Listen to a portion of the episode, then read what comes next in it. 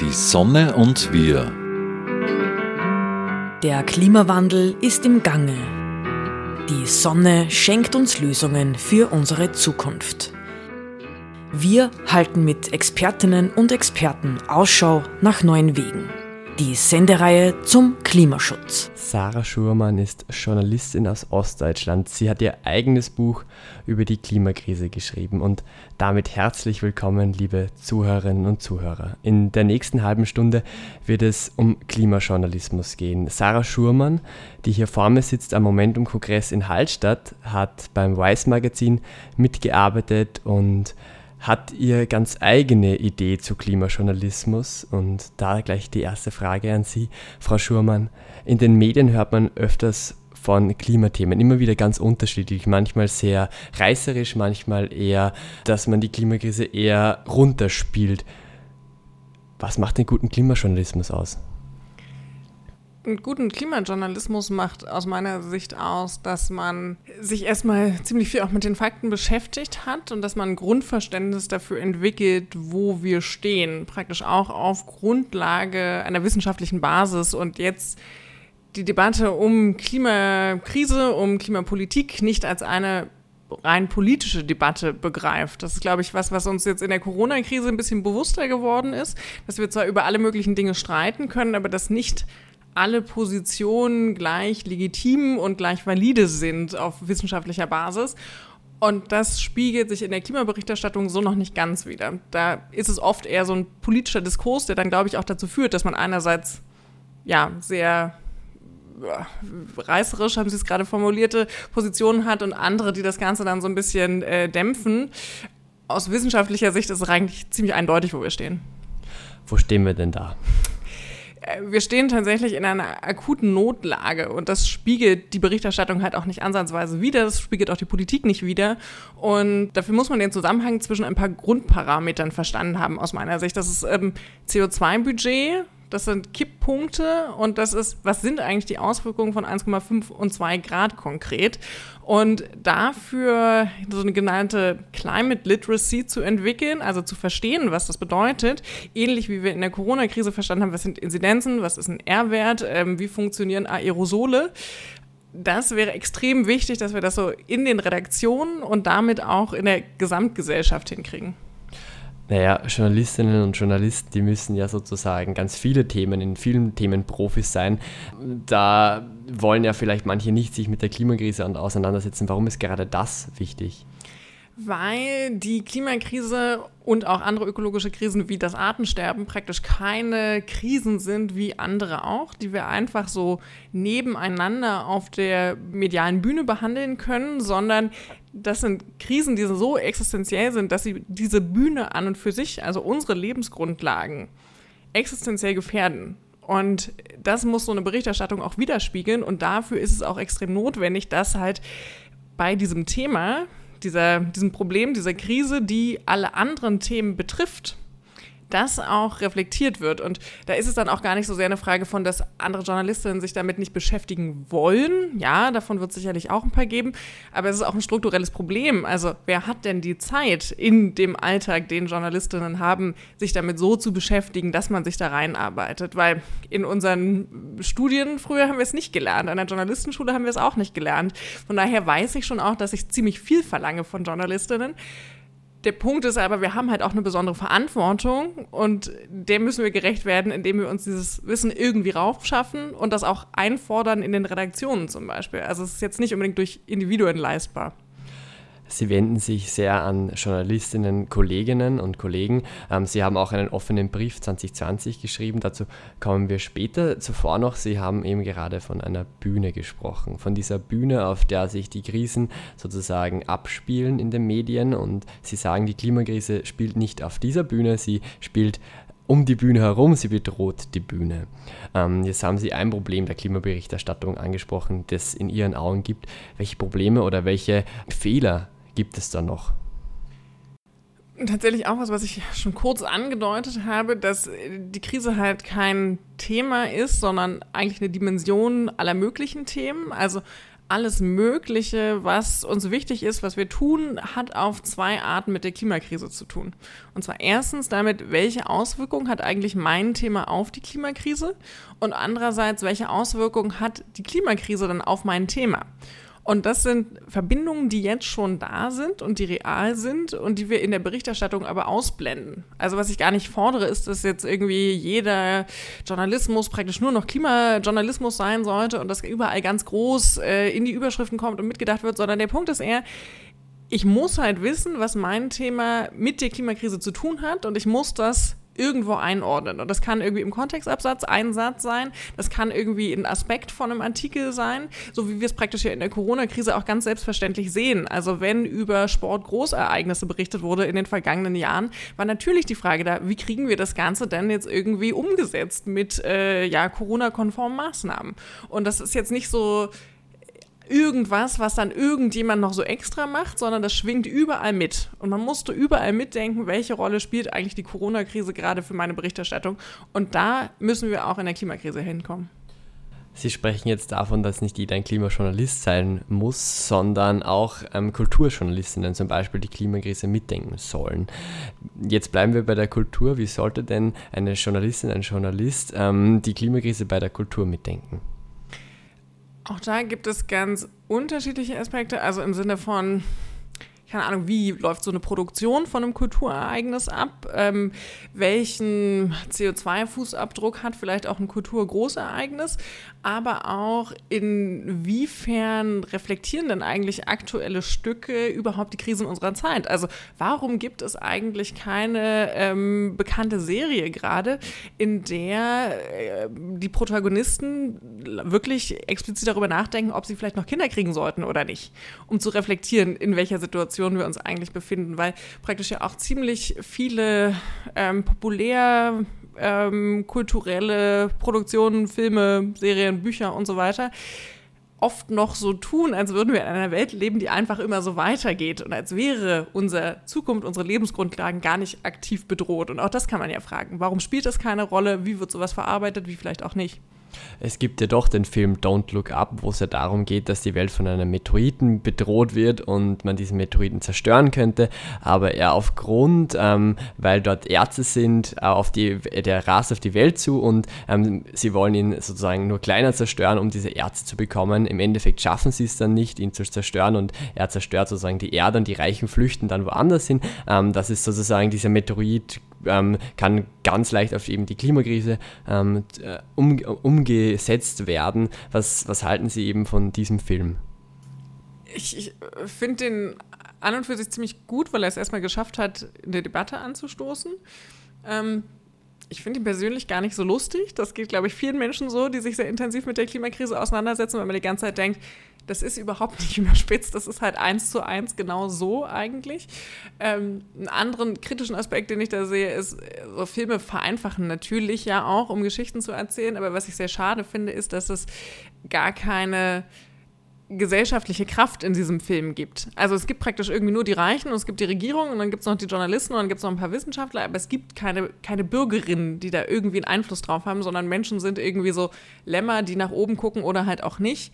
Und ähm, das ist in der Klimakrise ein sehr wesentlicher Aspekt, dass Menschen Bürgerinnen sind und dass ein aufgeklärter öffentlicher Diskurs, für den Journalismus verantwortlich ist oder zu dem er maßgeblich mit beiträgt, genau dafür sorgen kann, dass wir halt nach oben gucken und dass wir das einfordern, dass Regierungen angemessene Maßnahmen ergreifen für Menschen, die jetzt nicht wirklich ähm, sich mit der Klimakrise und dem Klimawandel auseinandergesetzt haben, ähm, kommt das, diese Bilder, die Sie gerade entworfen haben, mit ähm, die Häuser werden weggeschwemmt, Extremwetterereignisse, keine Trinkwasserversorgung, da ähm, kommt es ja auch öfters und da kommt oft das Argument der Panikmache. Warum ist das keine Panikmache? Nein, weil wir das, was Sie gerade aufgezählt haben, in diesem Sommer real gesehen haben. Also nachdem es ja im vergangenen Jahr äh, große Überflutungen in Deutschland und Österreich gab, gab es das ja diesen Sommer in Österreich wieder, dass wirklich Häuser unter Wasser standen, ähm, äh, zum Teil weggespült wurden aufgrund von Starkwetter, ähm, Starkregenereignissen. Ähm, wir hatten diesen Sommer den Fall, dass große Flüsse in Europa zeitweise so gut wie ohne Wasser waren. Und wir haben das irgendwie so hingenommen und wir haben weitergemacht und wir erschließen gerade neue Gasvorkommen und so und tun einfach so, als hätte das alles nichts mit nichts zu tun und als wäre das jetzt so ein ungewöhnliches Ereignis gewesen und ja, man kann jetzt nicht so richtig sagen, wo das herkommt und so weiter und so fort. Und das blendet ja total aus, dass wir diese Zusammenhänge kennen. Und das ist praktisch kein Alarmismus. Da gibt es ein ganz schönes äh, Zitat von Hans-Joachim Schellenhuber, dem Gründungsdirektor des Potsdamer Institut für Klimafolgenforschung, was sich halt mit Klimafolgen beschäftigt. Und der sagt, ich bin kein Alarmist, aber ich betätige den Alarm. Und das ist sowohl die Aufgabe von WissenschaftlerInnen als auch von JournalistInnen. Also sagen, was ist, ist eine journalistische Grundtugend. Und von daher benenne ich gerade einfach nur das, was wir gesellschaftlich ausblenden. Und das mag erschrecken, das mag unangenehm sein, aber es ist kein Alarmismus. Sie sprechen jetzt eben von den Grundtugenden des Journalismus. Zu, zuvor noch zu der, zu der Überschwemmungen in Österreich, wo Sie gesprochen haben, die waren in Kärnten, da war ich gerade ähm, zu dem Zeitpunkt sogar in Kärnten, habe diese Unwetter mitbekommen. Das war schon arg wirklich, wie dort kleine Flüsse Riesenflüsse geworden sind und, und sehr viel ähm, Material mitgenommen haben. Und das hat auch das, das Seebild am Millstätter See dort war ich zu der Zeit auch sehr verändert. Da waren mhm. sehr, sehr viele Stöcke und alles im Wasser, was halt alles reingeschwappt worden ist. So, ähm, zu der journalistischen ähm, ähm, Idee sozusagen. Ich war bei, auch selber bei einer journalistischen Akademie vor einem Monat und da haben wir immer die sogenannten drei Ns gelernt, also den, den Nutzen, die Neuigkeit und die Nähe.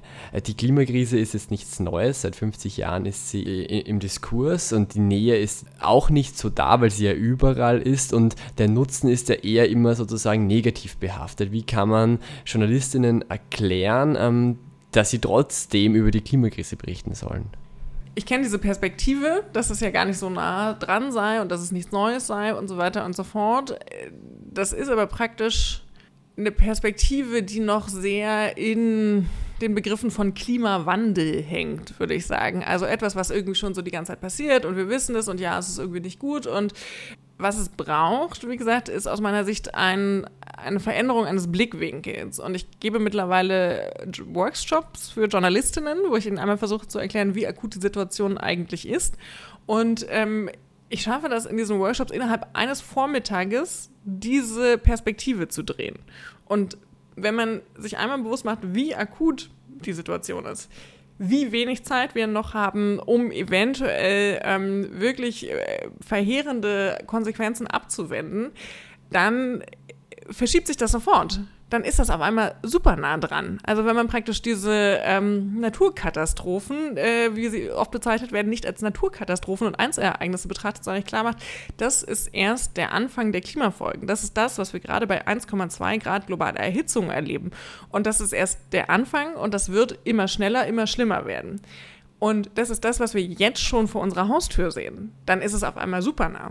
Und ähm, auch der Nutzen, so ja, das klingt jetzt irgendwie erstmal alles negativ, dass sich Dinge verändern müssen, aber ich kann sie auch andersrum drehen. Also Menschen haben ja ein Interesse daran, dass ihre Familien geschützt sind, dass ihr Zuhause geschützt ist, dass sie äh, gewisse Sachen, die sie praktisch, wie gesagt, als Normalität erleben, ähm, die sehr wichtig sind für ihren Alltag und so weiter und so fort, dass das als Grundlage erhalten bleibt.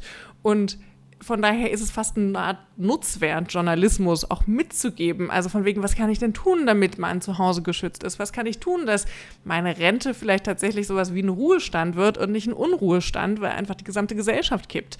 Und ähm, von daher, also gibt es da auch einen großen Nutzen und ähm, auch, was heißt es, ist nicht neu? Ja, klar, wir wissen, dass das immer schlimmer wird und dass wir nicht ausreichend was dagegen machen, aber es passieren also jeden Tag Dinge, die einfach schon eindeutige Auswirkungen der Klimakrise sind.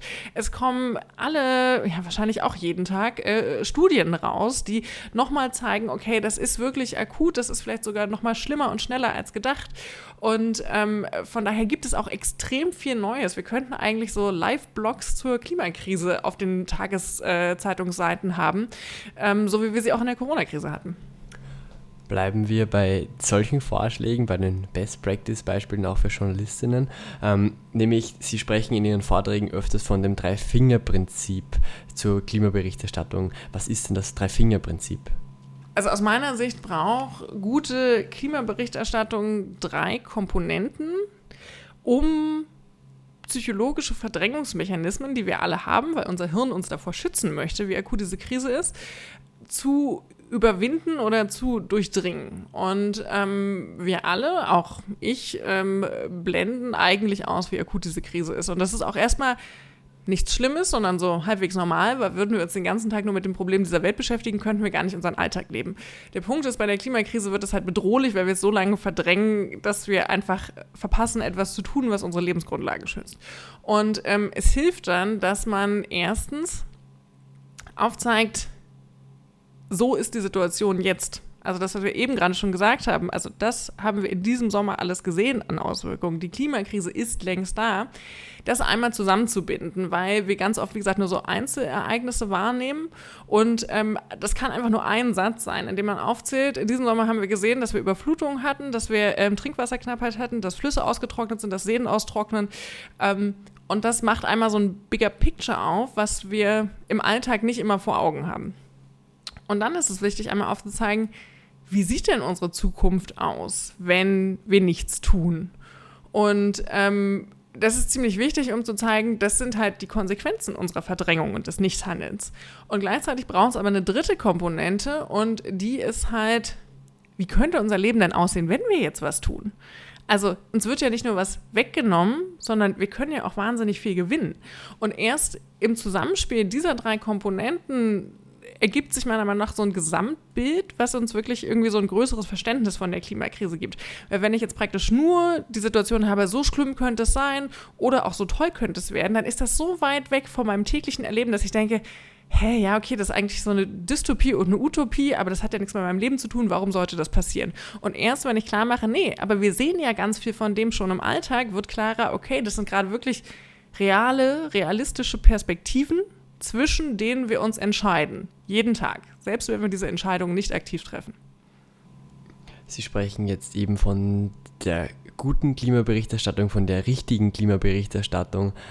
Dann ist aber die Frage, warum ist gute und richtige Klimaberichterstattung überhaupt so wichtig?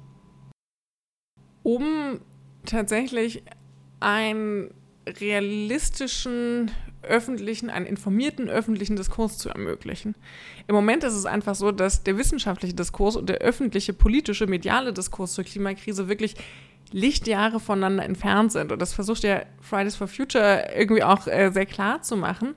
Und wenn wir zu einem informierten öffentlichen Diskurs kommen, Sie sind ja in beiden Bereichen äh, auch aktiv. Wo sind da die riesengroßen Unterschiede? Das ist halt tatsächlich einfach, wie gesagt, ein, ein Anerkennen von ähm, planetaren Grenzen, würde ich jetzt sagen. Das ist so der, der größte Unterschied. Also äh, Journalistinnen und PolitikerInnen haben einen sehr politischen Blick auf die Welt, praktisch demokratisch im Sinne von, okay, es gibt zu allen möglichen Themen unterschiedliche Meinungen und Haltungen und ähm, journalistisch gibt es praktisch die Einstellung dazu, wir, wir bilden die ab gleichberechtigt nebeneinander und ermöglichen so Menschen, sich eine eigene Meinung zu etwas zu bilden. Der Punkt ist, dass wir damit aus meiner Sicht einen wesentlichen Teil unseres Jobs nicht machen, denn unsere Aufgabe ist es nicht nur, Diskurse abzubilden, sondern auch sie einzuordnen.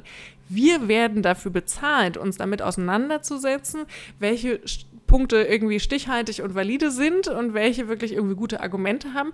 Und das wird dann oft als politisch missverstanden, sowas jetzt einzuordnen. Dabei wäre es praktisch einfach nur Teil unserer Recherche und dann Teil der journalistischen Aufgabe von Einordnung zu sagen, okay, also ja, es gibt die, die und die Position, das kann ich auch abbilden, aber ich kann schon abgleichen, dass diese Position eher dem wissenschaftlichen Konsens also entspricht und damit halt auch die Realität besser trifft. Und das andere sind dann eher politische Meinungen. Ähm, und diese müssten auch entsprechend gewichtet werden, um ja, eine False Balance zu verhindern. Das ist ein Begriff, den wir jetzt, glaube ich, auch in der Corona-Krise, auch in der Breite der Bevölkerung jetzt gehört haben, ähm, die praktisch eine falsche Balance in der öffentlichen Berichterstattung, in der öffentlichen Debatte erzeugt, weil Journalisten dazu tendieren, so extreme Positionen zu nehmen und so in Pro und Contra Diskussionen gegenüberzustellen und dann wirkt es halt so, ah ja, der, die eine Hälfte meint so und die andere Hälfte meint so. Dabei ist es dann oft der Fall, dass praktisch eine Person den Konsens von 90 Prozent äh, repräsentiert und die andere Person irgendwie 10 Prozent. Und dadurch entsteht öffentlich ein verzerrter Eindruck davon, wo wir eigentlich wissenschaftlich fundiert in der Debatte stehen. Oftmals wird auch die, die Klimakrise von Politik und Unternehmen und Individuen hin und her geschoben. Ähm, was, wo ist sozusagen, was ist wichtiger zuerst anzufangen? Beim strukturellen Hebel oder bei Individuen, die sich eben dem Klimaschutz verschreiben? Ich glaube, genauso wie die Frage jetzt formuliert ist, ist es gar kein Widerspruch. Weil was sehr wichtig ist, ist, dass Individuen aktiv werden. Es geht aber nicht mehr darum, dass diese Individuen anfangen, Fahrrad zu fahren oder weniger Fleisch zu essen oder irgendwie was anderes in ihrem Haushalt zu tun, sondern jeder und jede, die aktiv werden möchte, und ähm, das sollten idealerweise alle tun, die irgendwie halbwegs verstanden haben, in welcher Situation wir uns befinden, denn wir brauchen jeden und jede, um aktiv zu werden. Ähm, diese Personen müssen versuchen, idealerweise etwas anzuschieben, was über ihren eigenen Haushalt hinausgeht. Und damit praktisch strukturelle Hebel anzuschieben, weil wir gar keine Zeit mehr dafür haben, praktisch nur so auf einer individuellen Ebene rumzudoktern. Das klingt jetzt ein bisschen despektierlich und ähm, das schließt auch nicht aus, dass wir diese Verhaltensveränderungen auf der individuellen Ebene absolut brauchen. Aber was ich manchmal ein bisschen provokant sage, ist, ich verstehe völlig, dass du nach diesen ganzen letzten Jahren äh, einen Urlaub brauchst. Und wenn du jetzt sagst, du musst jetzt einmal in den Urlaub fliegen, um danach wieder irgendwie klar denken und Dinge tun zu können, dann mach das meinetwegen. Aber nimm dir halt irgendwie ein Klimabuch mit in den Urlaub und vielleicht möchtest du das nächste Mal dann gar nicht mehr fliegen. Ähm, also so, das ist praktisch ähm, manchmal unproduktiv, erstmal irgendwie zu gucken, ah, ich muss jetzt perfekt leben, bevor ich irgendwas sagen kann. Ich muss jetzt erstmal irgendwie bei mir hier irgendwie aufräumen, bevor ich politisch aktiv werden kann. So, nee, also meinetwegen dann fahr halt Auto oder dann ist halt meinetwegen Fleisch, aber fang an, politisch, strukturell in der Gemeinde aktiv zu werden, um Dinge zu verändern. Und in der Beschäftigung mit dem Thema wird man dann vielleicht auch drauf kommen, dass man manche Sachen gar nicht mehr unbedingt tun möchte, wenn man verstanden hat, dass die dem ja, der eigenen Zukunft im Weg stehen. Sie beschäftigen sich schon jetzt ein bisschen länger mit der Klimakrise und Sie sind auch sehr involviert auch in, der, in die ganze Thematik. Wie war es denn für Sie, in Ostdeutschland aufzuwachsen ähm, mit diesem Klimaschutzthema? Ähm, Ostdeutschland wird ja oft in den Medien zumindest als sehr konservativ und rechts dargestellt. Also ist das jetzt was praktisch, mit dem ich jetzt in dem Sinne nicht groß geworden bin und ähm ich sehe das aber nicht ganz so pessimistisch. Also der Punkt ist, dass ich oft dann mit Menschen über die Klimakrise rede und dann höre ich so, ja, ja, aber das sehen jetzt wir so im urbanen akademischen Umfeld, aber wir werden ja niemals die breite Bevölkerung dazu kriegen, irgendwie Dinge mitzumachen. Und das sehe ich absolut nicht so. Also ich halte es für sehr viel schwieriger, jemanden mit ausreichend Geld und Privilegien davon zu überzeugen, dass wir unser Verhalten ändern müssen, um äh, unsere Lebensgrundlagen zu erhalten, als jetzt vielleicht Menschen, die auf dem Dorf wohnen und die die Auswirkungen schon sehen. Ich halte es für sehr viel schwieriger, ähm, Akademikerinnen, die herumfliegen und auf Konferenzen, ähm, die eigentlich praktisch einen wahnsinnigen Zugang zu Informationen haben, aber die auch ein, ein Selbstbild haben von, das steht mir zu, das gehört dazu, das äh, muss so sein, ähm, davon zu überzeugen, dass man jetzt nicht mehr fliegen sollte, als äh, ja, vielleicht eine Kindergärtnerin, ähm, die sich das ohnehin nicht leisten kann. Also der ich ja mit den nötigen Veränderungen auch gar nicht so viel wegnehme. Und ähm, ich bin tatsächlich Journalistin geworden. Ich wollte Journalistin werden, weil ich in Brandenburg in einem Dorf groß geworden bin, in dem es in meiner Jugend eine äh, relativ hohe NPD-Wählerquote gab, also einer rechtsextremen Partei. Und ich kannte ja die Leute, die die MPD gewählt haben. Und ja, das mögen jetzt nicht alles irgendwie, keine Ahnung, die intellektuellsten, ausgewogensten Persönlichkeiten gewesen sein. Aber die allerwenigsten von denen waren dumm und bösartig. Und ähm, ich habe selbst damals die Erfahrung gemacht, ich komme eher aus einer Arbeiterfamilie und wir hatten so ein Zeitungsabo äh, von der FAZ, der Frankfurter Allgemeinen Zeitung, ähm, weil die so junge Leserinnen gewinnen wollten. Und ich habe versucht, diese Zeitung zu lesen. Immer und immer wieder. Ich hatte so ein Jahresabo kostenlos von denen.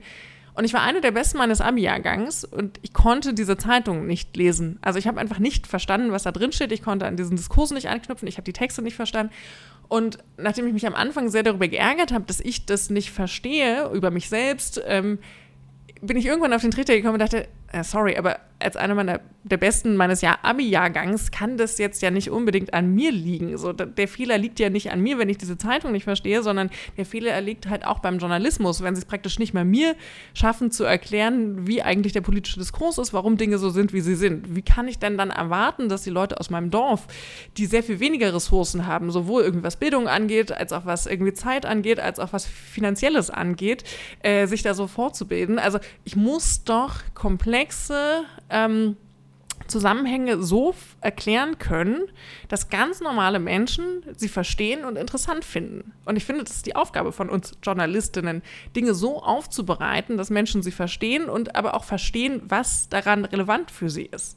Und ähm, von daher sehe ich die Schuld da nicht bei den Ossis, sondern halt die Aufgabe beim Journalismus weg von Ostdeutschland hin zu Österreich. Ähm, in Österreich ist die größte Tageszeitung die Kronenzeitung. Die hat jetzt vor einigen Tagen ähm, Reinhold Messner groß auf der, auf der Titelseite gehabt und in dem Beitrag ähm, in, zum, zu, diesem, zu der Titelseite ähm, zitieren sie Reinhold Messner als, dass er Greta Thunberg als Ökoheilige bezeichnet und Fridays for Future Demonstrantinnen als arrogant und unreflektiert.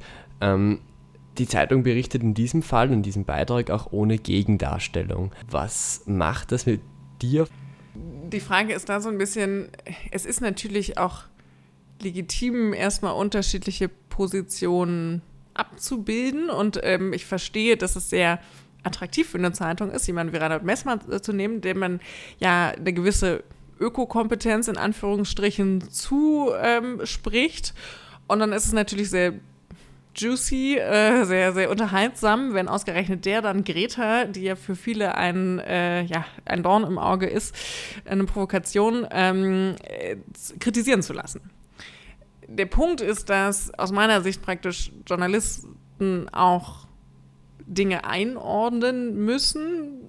Ich habe jetzt ein bisschen was von der Kritik gelesen. Das ähm, ist in dem Sinne nicht ganz so einfach, weil er ja auch wenig Dinge substanziell kritisiert, sondern ich finde es eigentlich ganz lustig, dass er praktisch auch sagt, so, also er fühlt sich nicht schuldig, weil er argumentiert ja offensichtlich sehr aus einem persönlichen angegriffen sein und auch tatsächlich diese Schuldzuweisung, die ähm, die junge Generation ja auch an die ältere Generation macht, die scheint er ja sehr zu spüren und sie scheint ihm ja sehr nahe zu gehen. Ansonsten hätte er ja nicht verbal so um sich geschlagen, sondern er könnte ja auch eigentlich sagen, okay, wo, wo ist denn da die analytische Ebene? Ähm, also was werfen äh, die jungen Demonstrantinnen in meiner Generation eigentlich vor? Wo haben sie einen Punkt, wo haben sie nicht einen Punkt? Also er persönlich macht ja da das, was er eigentlich irgendwie äh, den, den jungen, verzogenen äh, Demonstrantinnen vorwirft, von wegen, sie würden so Sachen ausblenden und aus einer Position der Privileg äh, Privilegien heraussprechen. Das tut er ja eigentlich, indem er all das irgendwie abtut und so tut, als müsste man sich da jetzt nicht beschäftigen mit und ähm, als wäre das jetzt so ein rein, ja, keine Ahnung, rein moralischer ähm, Angriff.